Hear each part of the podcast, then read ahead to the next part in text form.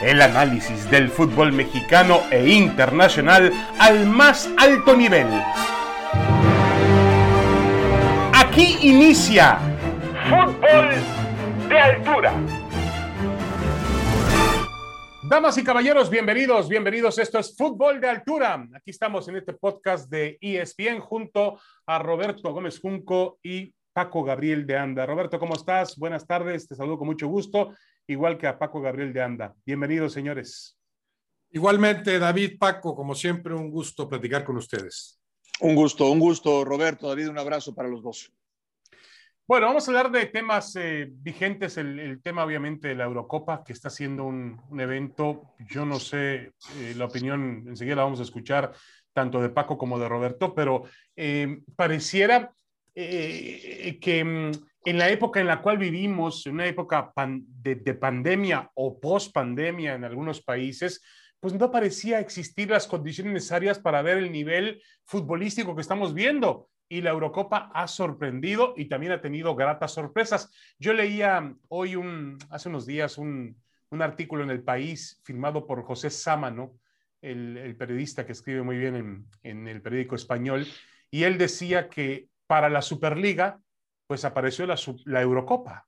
Es decir, que eh, eh, el fútbol reclamaba una mejor condición futbolística a nivel de clubes, o algunos clubes levantaban la mano para organizarse y tener una, una liga privilegiada, un club muy cerrado, muy exclusivo, y apareció la Eurocopa para mostrarnos que el fútbol es eh, es dentro de Europa, pero es pleno, universal y permite también sorpresas como lo estamos viendo en la actual Eurocopa de Naciones. ¿Realmente, Roberto, te ha sorprendido el nivel futbolístico que ha tenido esta Eurocopa? No, sorprendido no, me ha gustado, sí, porque no siempre eh, se mantiene un nivel tan alto futbolístico. O sea, sabes que cada una de estas selecciones es capaz de jugar como ha jugado, pero no esperabas que hubiera tantos partidos, porque en torneos como estos ves de repente el gran partido, pero tienes que eh, soportar tres o cuatro que no lo son. Ahora han sido muchos los grandes partidos, muchas las, las memorables actuaciones. En ese sentido me ha, me ha encantado la Eurocopa, no tanto sorprendido. Y bueno, se empalma como no siempre ha sucedido, por supuesto, con la Copa América. O sea, creo que más que nunca, por verlas al mismo tiempo, hemos podido detectar la enorme diferencia que en este momento hay en, cuanto al fútbol que se juega en Europa y el que se juega en Sudamérica.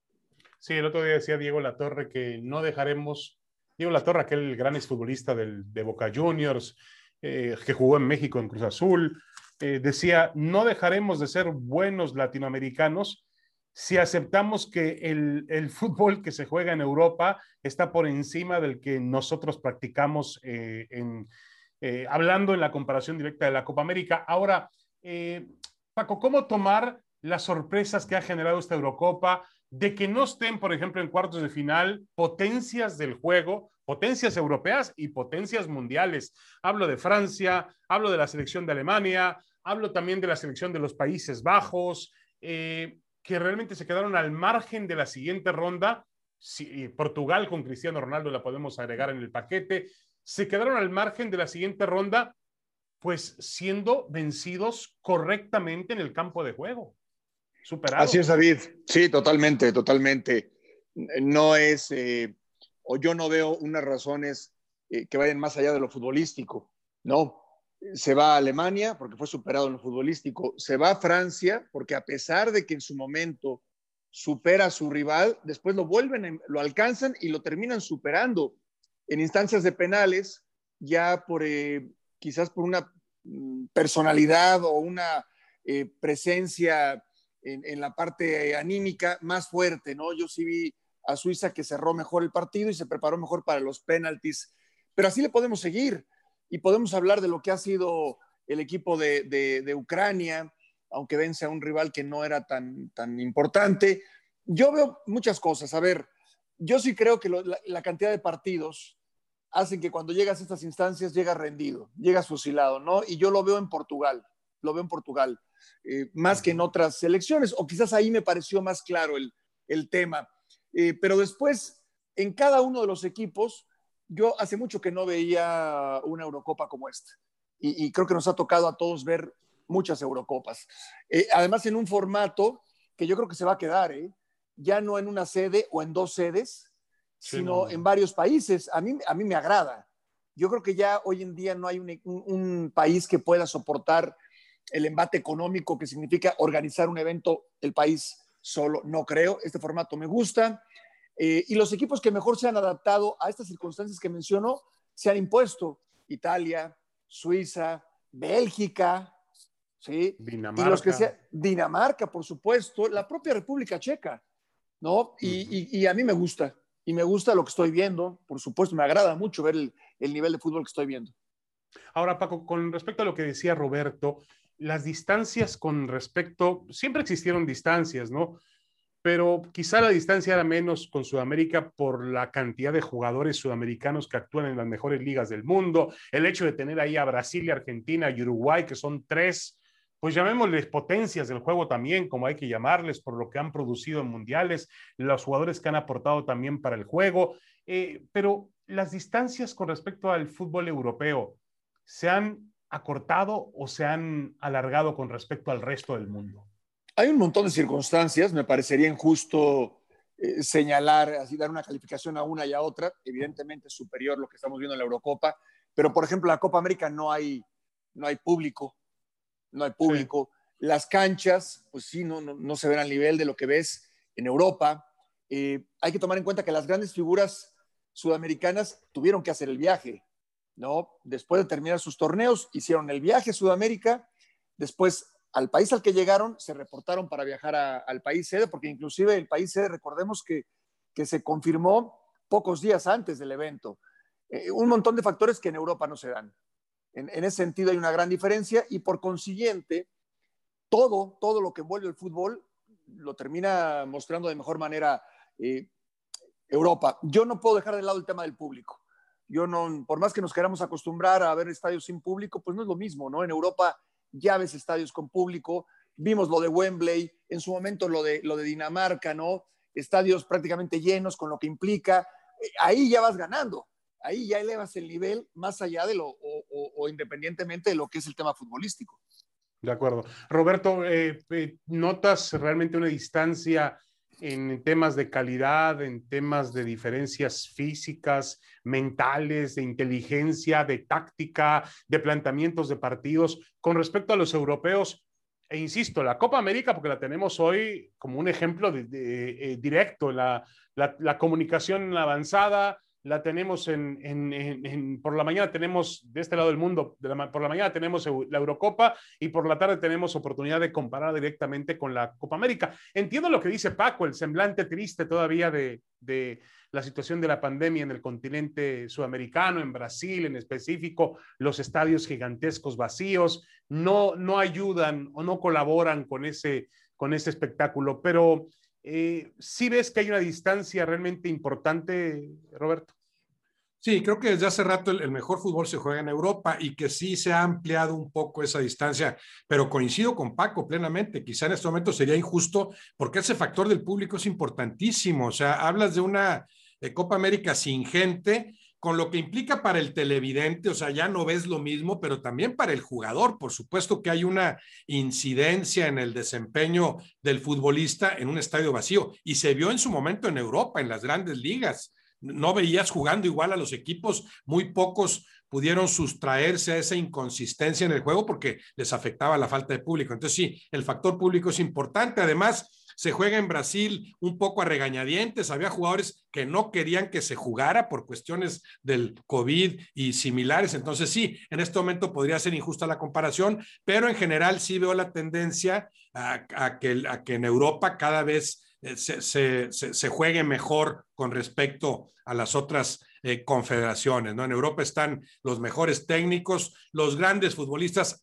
aspiran a jugar en las grandes ligas en Europa. Sí, el fútbol de vanguardia está hoy más claramente que nunca en Europa. Sí. Bueno, ya, ya la, obviamente la lista de campeones mundiales del fútbol solamente abre un espacio para tres eh, países que no son europeos, ¿no? Eh, eh, Argentina, Brasil, Uruguay un poco más en la historia del juego, pero ya desde ahí establece un parámetro diferente. Se hablaba hace poco la idea que tenía la FIFA, que había surgido quizá del apoyo que y llegaba o de la fuerza que ha emanado desde el Golfo Pérsico, de algunos países internos en la FIFA, de hacer un mundial cada dos años, Paco. Em, yo creo que tendría, nos iría mejor en espectáculo de televisivo si en esos mundiales, no sé qué opinas tú, eh, se buscara más calidad que cantidad. La FIFA ahora está buscando más, más cantidad y lo está anunciando para los próximos mundiales, sobre todo para el 2026, aumentar el número de países que van a competir en la Copa del Mundo. Pero ¿no te parece que eh, de alguna manera hay que buscar más calidad para el Campeonato Mundial de Fútbol? Porque si tú comparas lo que pasó en el 2018 en Rusia con lo que vemos en esta Eurocopa, la Eurocopa parece de un mejor nivel. Bueno, el primero me parecería terrible que, se haga un mundial cada dos años. Terrible, terrible. Correcto. Eh, pero bueno, pues, todo parece indicar, eh, David, Roberto, que, que, hacia allá vamos, ¿no? Y que quizás un mundial de 40, 50 equipos cada dos años, bueno, pues, pues ni hablar. A mí no me gustaría. No, no, no, no, honestamente no me gustaría siempre el esperar cuatro años. Eh, recordemos que los mundiales eran lo que nos tocó 16 equipos, luego aumentó a 24, luego a 32, y, y creo que está bien, hasta ahí. Yo sé que el mundo ha cambiado y que ah, lo que antes era un país ahora se divide en siete repúblicas y, pasa con la Unión Soviética o pasó con la Unión Soviética y con Yugoslavia y con la República Checa, pero, pero de todos modos yo sí creo que, que la cantidad, la Eurocopa te lo muestra, ¿no?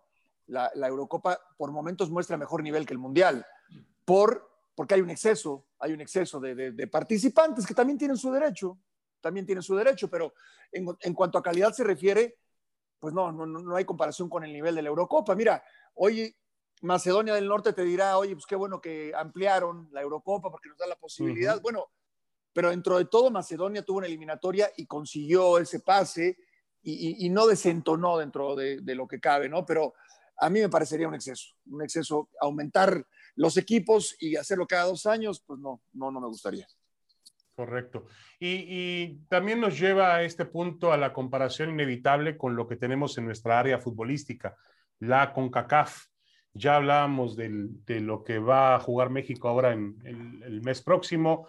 Hablábamos del grupo de México también, para comenzar con Curazao, El Salvador, y por ahí está por determinarse una isla más del Caribe que va a conformar el grupo inicial de México en la Copa Oro. Y no se trata aquí de hacer una comparación ni de buscar algún tipo de burla o algún tipo de señalamiento, ¿no? Se trata únicamente de encontrar realmente los parámetros competitivos, porque Roberto, dentro de un año y algunos meses, la selección mexicana de fútbol, esa que va a competir en la Copa Oro, va a tener que competir ante esas potencias europeas que estamos viendo en la Eurocopa y otros más, por supuesto.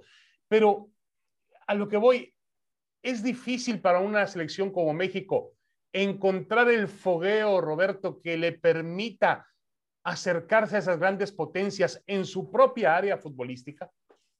Sí, claro, tiene esa limitación, bueno, geográfica y, de FIFA y de acomodo de confederaciones, porque insisto, bueno, si, si hubiera un, toda una confederación americana, imagínate el roce para el fútbol mexicano, eliminarse con, con sudamericanos, que además podría hacerlo y ha demostrado que puede perfectamente competir en ese ámbito. Lo que pasa es que en CONCACAF yo sigo viendo como categorías muy marcadas, ¿no? Si, yo, si, si en CONCACAF eliges a los seis mejores, o sea, si hablas de Estados Unidos, México, Costa Rica, Honduras, eh, Panamá y alguno que salga en ese momento, los, que, los que surjan, ¿verdad? A veces ha sido Jamaica, por ejemplo. Pero si piensas en los seis equipos más fuertes de CONCACAF, yo sinceramente ahorita a esos seis los veo más cerca de los sudamericanos que a los sudamericanos de los europeos.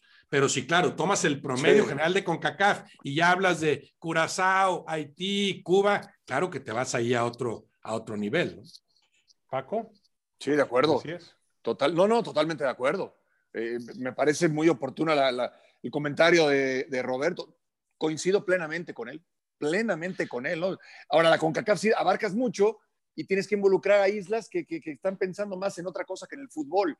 Pero los seis que menciona Roberto, yo lo veo más cerca de Sudamérica que Sudamérica de Europa, sin duda.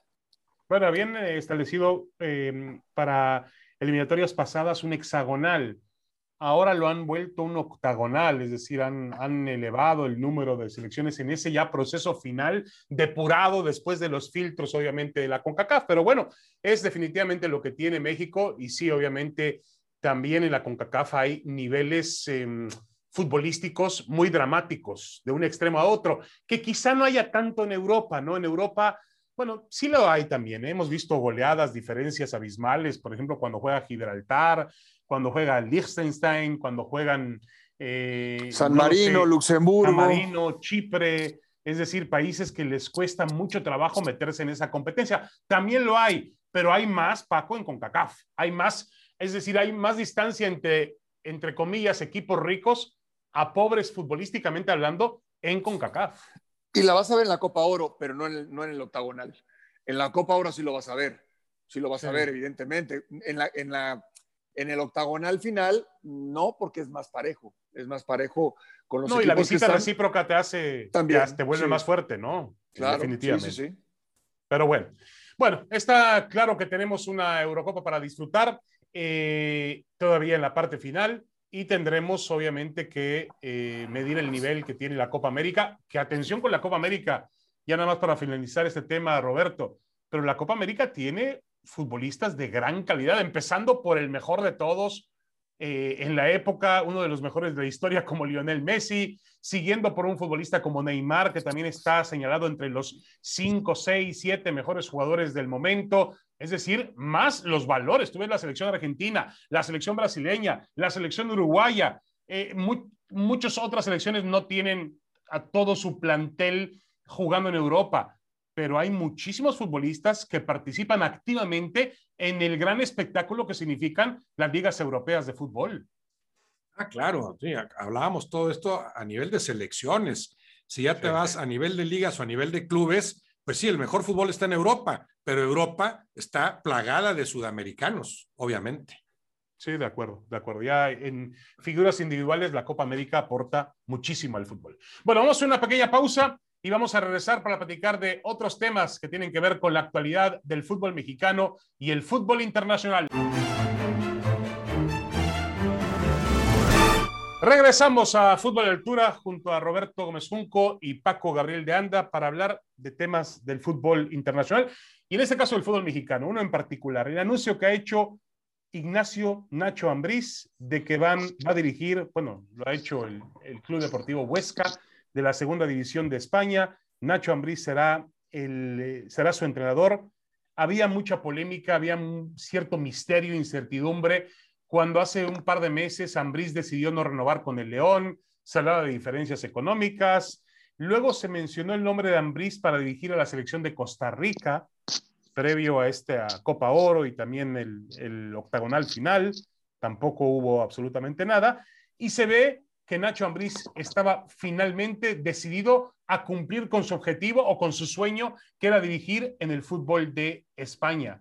Pero va a hacerlo en un equipo de segunda división. Va del campeón mexicano, de haber, dirigido al campeón del fútbol mexicano, al León, y además un equipo que dominó un estilo, eh, llenó una época, eh, y va a dirigir un equipo de la segunda división, un equipo que ha tenido ascensos y descensos en, los últimas, en las últimas temporadas en el fútbol de España. Em, Roberto, ¿a ti te parece que es una decisión correcta? ¿Aplaudes la decisión de Nacho Ambriz de de alguna manera rebajar sus pretensiones económicas y deportivas y aceptar el reto de dirigir un equipo de la segunda división de España? Sinceramente no me atrevería tanto como para aplaudirla, ¿no? Me parece legítima, válida y tendría que conocer sus, sus razones, ¿no? Porque, porque es un asunto muy, muy personal. De salida, yo diría, bueno, no, no diría, obviamente el León es más que el Huesca, bastante más, o sea, no estás progresando en tu carrera como director técnico. Lo entiendo, eso sí, como plataforma. Primero, bueno, como plan de vida, oye, quiero regresar allá, ya estuve en Europa, me encantó España, estoy más cerca de ese fútbol de vanguardia que ya eh, mencionábamos y el Huesca lo asumo como reto, pero porque aspiro después a dirigir a otros equipos, o sea, como, como plataforma la entiendo, como también entiendo que Macías diga, me voy al Getafe como plataforma, pero, pero creo que haríamos mal en confundirnos, decir, ya llegué al Getafe, ahora sí, subí tres escalones, no, no, no Ahí sí, perdóname, pero a nivel mundial, las Chivas son mucho más que el Getafe, ya no digamos el León, que el Huesca. Entonces, me parece respetable, legítima la decisión de Ambriz.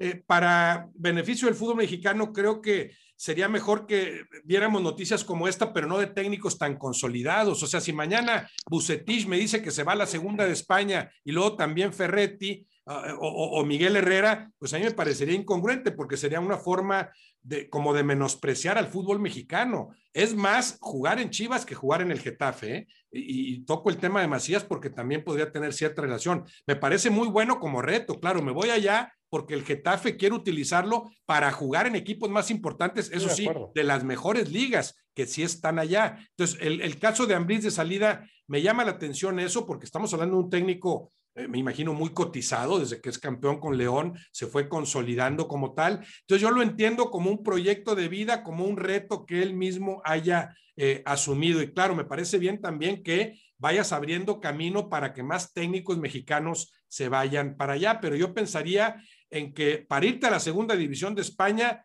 lo haces como técnico mexicano siempre y cuando no te hayas consolidado al nivel que sí alcanzó ya Ignacio Ambriz. Ahora, Roberto, Paco, hace 20 años yo escuchaba a Manuel Lapuente cuando terminó el Mundial del 2002 y Javier Aguirre le comunicaba al, entonces presidente de la Comisión de Selecciones Nacionales, que era eh, Alejandro Burillo, le decía que iba a dejar el trabajo para ir a aceptar una oferta de los Asuna de Pamplona en la primera división, primera división del fútbol de España, pero un equipo que estaba peleando por no descender. Esa era la aspiración de los Asuna. Y decía, eh, decía La Puente, ¿a qué va Aguirre a dirigir un equipo de los últimos en la Liga de España? Es una vergüenza, es una pérdida de tiempo. Podría estar dirigiendo al equipo que él quisiera en el fútbol mexicano, equipos de vanguardia. Bueno, esa historia, Paco Gabriel de Anda, terminó con Javier Aguirre dirigiendo al Atlético de Madrid en una Liga de Campeones de Europa. Es decir, mira, mira, mira, mira lo que vio Aguirre que, que no vio la puente y no vieron otros. Eh, lo mismo podríamos depositar en el, en el, en el, en el sueño que tiene Ambriz. Mira, yo francamente sí veo diferente lo de Javier Aguirre en su momento a lo de Nacho Ambriz en la actualidad. Lo veo diferente por lo siguiente. Eh, Javier Aguirre, aunque dirigió a la selección de México, recordemos que Javier Aguirre, su carrera fue meteórica como director técnico, meteórica. Hizo campeón a Pachuca, calificando en repechaje. Es decir, no era un equipo protagonista Pachuca, y lo hizo campeón. Le dan la selección y se va a España. No tenía el bagaje ni el currículum que tiene Nacho Ambriz en el fútbol mexicano. ¿eh? Claro, Nacho no ha dirigido una Copa del Mundo, pero yo coincido con Roberto te la voy a voltear, David. Los técnicos españoles que han venido a México, a ver si te suenan, ¿eh? Benito Floro dirigió al Real Madrid. Benito Floro. Allí estarán, dirigió al Valencia. Eh, Paco Gémez dirigió al Rayo Vallecano, todos en primera división. Y después está Juan Manuel Lillo, que es, digamos, que el brazo fuerte o el, mejor consejero auxiliar de Guardiola, ni más ni menos. Y también está Solari. Solari, que es medio Solari, que dirigió, bueno, y que dirigió al Real Madrid. Por supuesto que sí. Y en su momento Vaquero, que fue eh, un paso fugaz, eh, un tipo también... Fue figura en el fútbol de España, sí. Así es. y, vinieron acá y, no pasó nada. Es decir, no, no, no trascendieron, ninguno fue campeón. Algunos descendieron y algunos se fueron por la puerta de atrás. Nos faltó alguien en Chivas, ¿no? Nos faltó este... Ascar Gorta, pero... Ascar Gorta, sí, de acuerdo. Pero yo no, yo no sé... Yo, él dirigió más bien en Bolivia, yo no sé si él dirigió en España, honestamente. Pero bueno, al final es, es eso. Eh, a ver, vienen técnicos españoles a México y, no, cambian el fútbol mexicano, no lo cambian, no pasan, pasan inadvertidos. Si Nacho Ambriz, que ya dirigió Chivas, América, que era un candidato para dirigir a la selección nacional después de Martino, que queda campeón con León, haciéndolo jugar muy bien durante tres torneos y culminando con un campeonato. Se va a la segunda división de España, pues ¿en qué está pensando Nacho? Yo no lo veo como, mira, el tipo aventurero, valiente que va a probar. No, no tiene por qué hacerlo.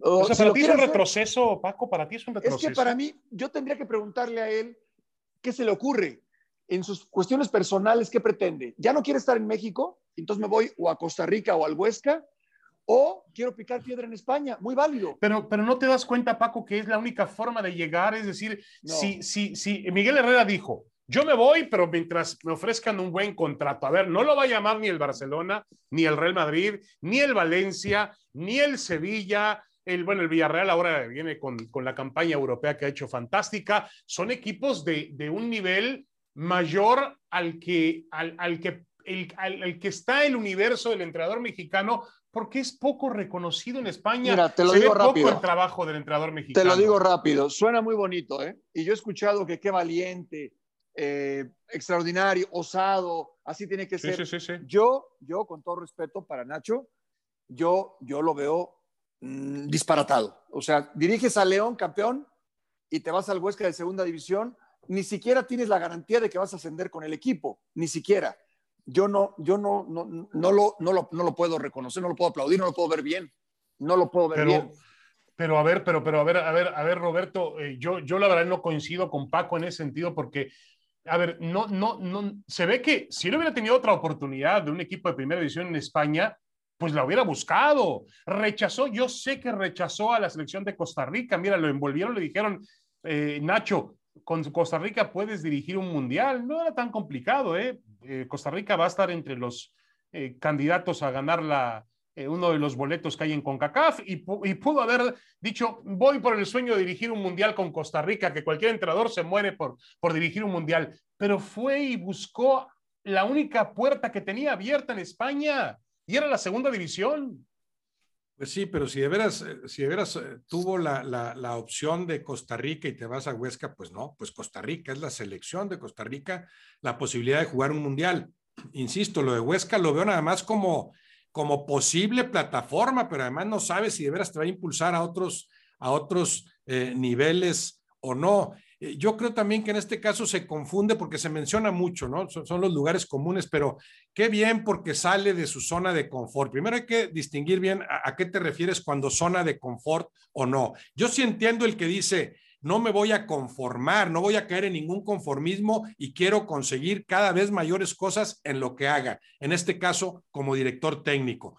Pero si zona de confort quiere decir, oye, estoy en mi zona de confort porque ya fui campeón en México, gané tres títulos, gané cuatro y gano mucha lana, pues claro, trabajaste para llegar a esa entrecomillada zona de confort toda tu vida. O sea, ahora resulta que por inventar, por poner ejemplos, ¿no? Pero, pero ¿a poco en la, en, en la historia del fútbol mundial es más técnico Paco Gemes que Nacho Treyes? Porque Nacho Treyes nunca salió de México. ¿O es más técnico, de veras creen, Paco Gemes que Víctor Manuel Bucetich? Por poner algún ejemplo, ¿no? Claro, a Gemes... No, pero estás buscando... Pero no. estás buscando, Roberto, los ejemplos más. No, a ver. no bueno, pero, pero Gemes, Gemes ha dirigido equipos a los que ahorita aspirarían Briz, muy por encima del Huesca, ¿no? Ah, pero no si, nos conocen. Si del, Roberto, no si del Huesca, conocen. si del Huesca vas a brincar a los Asuna como lo hizo eh, Javier Aguirre y luego al Atlético de Madrid y al Real Madrid bueno, quizá, y ya, quizá. y ya te, pon, te, pones en el escaparate con Guardiola, claro que sí, pero es un camino prácticamente imposible, o sea, tampoco puedes desdeñar lo que ganes en el fútbol mexicano. ¿Cuántos técnicos han dirigido años en México y quisieran el título que ya tiene Ambriz, pero además un título bien trabajado, no de panzazo ni casual ni mucho menos, un título con un equipo al que hizo jugar muy bien durante buen rato, que de hecho se tardó en ser campeón porque lo merecía desde antes. No tiene un valor eso intrínsecamente para un técnico, o sea, en, en, en No, no, tu sí trayectoria tiene, pero- como técnico, ¿cuánto vale el título de León? ¿Valdrá más ir a Huesca e incluso ascenderlo, lo cual se ve complicadísimo, pero valdrá más de veras en tu Pero- currículum como entrenador? Pero a ver, Roberto y, y Paco, estamos hablando en este mismo podcast de que lo que estamos viendo en Europa hemos coincidido que es un fútbol de otra dimensión, de otro tamaño, de otro tipo de, de, de, de- de- de capacidad mental, física, atlética. Eh, si, si, si Nacho Ambriz se sienta a esperar una oportunidad, bueno, a lo mejor, no sé, en un equipo como el Español de Barcelona, que acaba de ascender, es un equipo de primera división, ahí tienes la oportunidad de enfrentarte a los grandes y ya es otro tipo de competencia, otro tipo de roce, pero a lo mejor si se sienta a esperar eso, le va a costar muchísimo trabajo porque no, no será, no tiene el fútbol mexicano, el, la Liga MX, la selección quizás sí lo tenga porque se lo ha ganado un poco con resultados internacionales y con actuaciones en Copas del Mundo, pero la Liga MX tiene, se ve poco, casi no se ve en Europa. Miren Hugo Sánchez, por ejemplo, el ejemplo de Hugo Sánchez. Hugo Sánchez está ahí parado, detenido. Hugo Sánchez fue una figura en España. O sea, tú piensas, en España. Para entender, para entender, David, ¿tú piensas que, que a Nacho Ambriz dirigir al Huesca le va a dar promoción, publicidad, imagen en Europa? No, no, bueno, a ver, dirigir al Huesca, si hace una buena temporada con el Huesca, de pronto le puede llamar a un equipo el próximo año de la primera división de España y decirle, a ver, este mexicano dirige. Y, si no hace una buena temporada, y si no hace una buena temporada. Pues, pues, pues, regresa al círculo vicioso, virtuoso. es que lo que yo te quiero decir, es que yo te quiero decir lo siguiente: al Huesca tampoco nadie lo conoce, David. Al Huesca lo conocen, lo conocen men, no, no. Pero Paco, a, nosotros nos interesa que nos conozcan allá, no, ellos no nos, ellos no les interesa conocernos a nosotros. ellos, está bien. Ellos tienen su nivel y, juegan el, es el mejor nivel. Jugar en la, Liga Española, el fútbol de España tiene un gran nivel. No, no, no, sin duda. en Europa y en el mundo. Sin duda, sin duda la Liga de España es muy vista en, el, en todo el mundo, por supuesto. Sí, nada más que el Huesca está en segunda división. El Huesca está en segunda división. ¿Quién sigue la liga? ¿Quién sigue la segunda división? Uno. Dos, no es garantía para Nacho que vaya a ascender al, equipo. ¿Sí? Tres, tres. Para Nacho, en su tema personal, que no lo conozco, ¿eh? No lo conozco. Yo estoy hablando un poco al tanteo y no quiero ser imprudente. Eh, si Nacho quiere, yo me quiero ir de México. Ah, perfecto. Perfecto. Para mí, Huesca, no quiero decir que es poca cosa, pero después de lo que tuvo Nacho, ir a Huesca para darse a conocer, pues no, creo, creo que, escogió no mal. No iba a llevar a ninguna parte, es que eh, él podía haber sido campeón como, como fue Ferretti con Tigres, hacer un equipo de época, un equipo que fue al Mundial de Clubes, que fue a la Copa Libertadores, un equipo espectacular, muy llamativo, pero no sales del ámbito mexicano, no, no sales, en cambio, a través del Huesca puedes ascender en la primera división, darte a conocer, tomar otro equipo el próximo año, acercarte a una Europa League, acercarte a una Champions League. Eso es atractivo. A lo mejor cuando el Huesca juega una Copa del Rey y, pero te, muestras a nivel europeo. Yo no creo que cuando hablemos del Huesca tengamos que hablar de Europa League y mucho menos de Champions League. No, no, yo hablo a futuro. Hablo a futuro. Es que no. Mira, es que no. Lo mismo decía la Puente de Aguirre, ¿eh? Lo mismo decía la Puente de Aguirre. Lo no, mismo pero, decía. no, ¿eh? es diferente, es diferente. caso, caso, caso, distinto, pero yo, yo entiendo lo que dices, David, pero no para pagar ese precio. O sea, aquí hablamos de un problema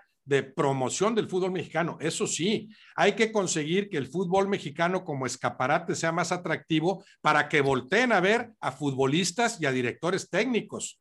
No, no nos creamos tampoco, claro que es mejor el fútbol en Europa, pero no nos creamos que los 20 técnicos actuales de la primera división en España son mejores que todos los técnicos mexicanos. Para nada. Para nada eso no es así. Ahora, que no conozcas qué capacidad tiene Ferretti, qué capacidad tiene Miguel Herrera, Víctor Manuel Bustich, Ignacio Ambriz y compañía, que no lo sepas porque no es atractivo como escaparate del fútbol mexicano, eso es otra cosa. O sea, a nivel fútbol mexicano en general, hay que conseguir que se voltee más para acá. Y eso lo logras, bueno, particularmente con grandes actuaciones en Copas del Mundo, con lo que ahora están haciendo algunos futbolistas mexicanos que sí, a pesar de los pesares, han ido abriendo caminos, todavía no jugando en las grandes ligas y con los grandes equipos en la medida suficiente o la medida necesaria. Esa promoción es a nivel fútbol mexicano, pero tú en lo individual, ¿por qué vas a ir a promoverte? O sea, tú imagínate que ahorita Herrera fuera a España y dijera, miren, ustedes no me conocen, pero yo he ganado dos títulos en México, hice un gran mundial con mi selección en el 14, pero como no me conocen, quiero que me den chamba aquí en algún equipo de segunda división que tengan. O, o si no, bueno, por lo menos uno de los de abajo de la primera, ¿no? Por favor.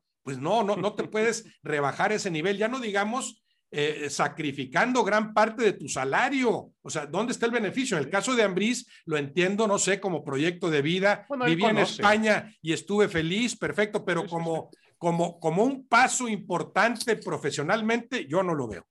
Bueno, yo lo veo, yo lo, la verdad que lo veo de manera distinta. Yo creo que hay que abrir un camino y que los, los entrenadores mexicanos no tienen ese reconocimiento, porque tú ves, por ejemplo, en España, en ligas europeas, ves muchos entrenadores argentinos. Por ejemplo, Almirón.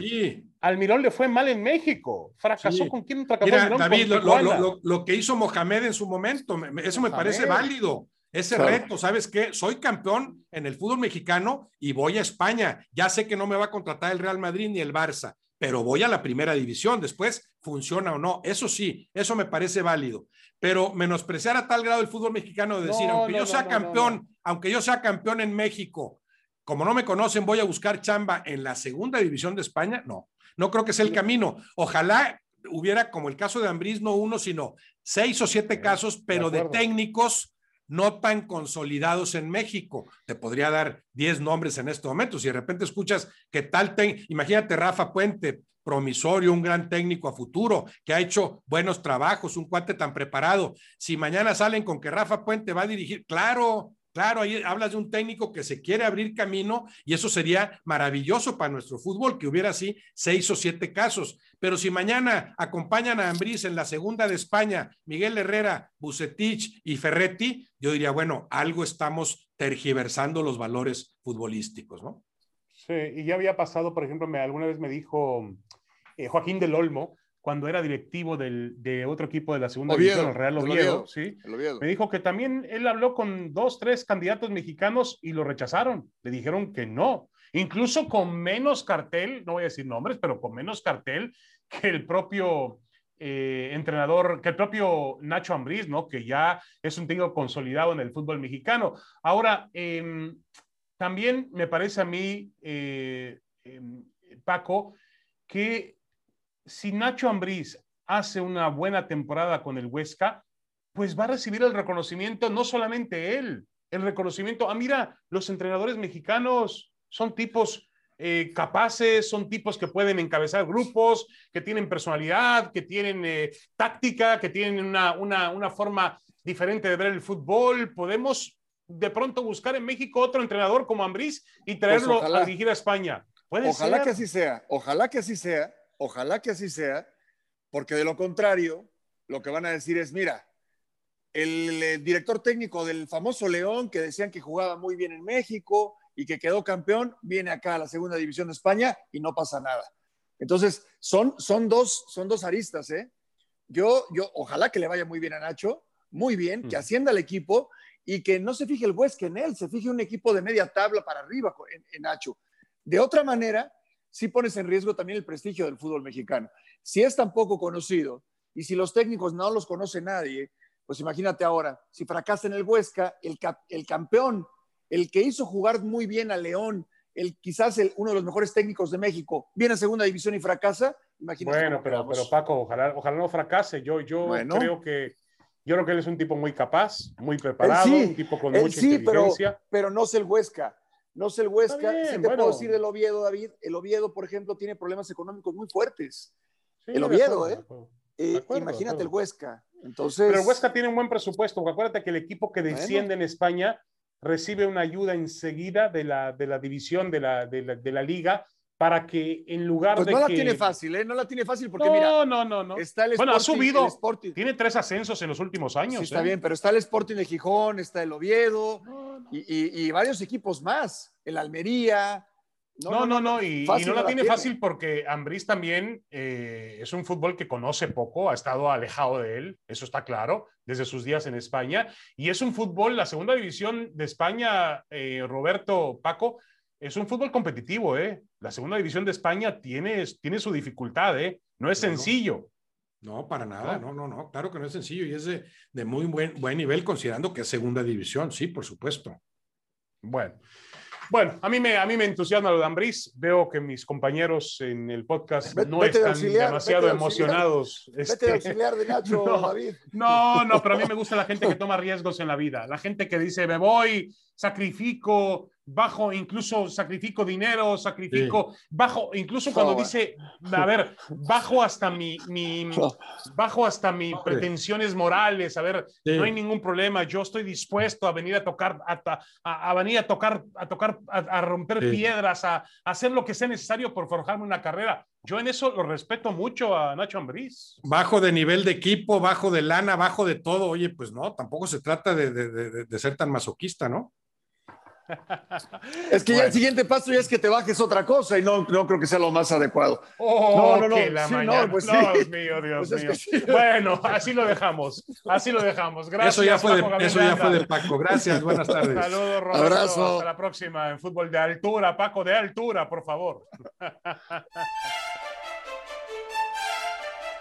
Esto fue Fútbol de Altura El análisis del fútbol mexicano e internacional al más alto nivel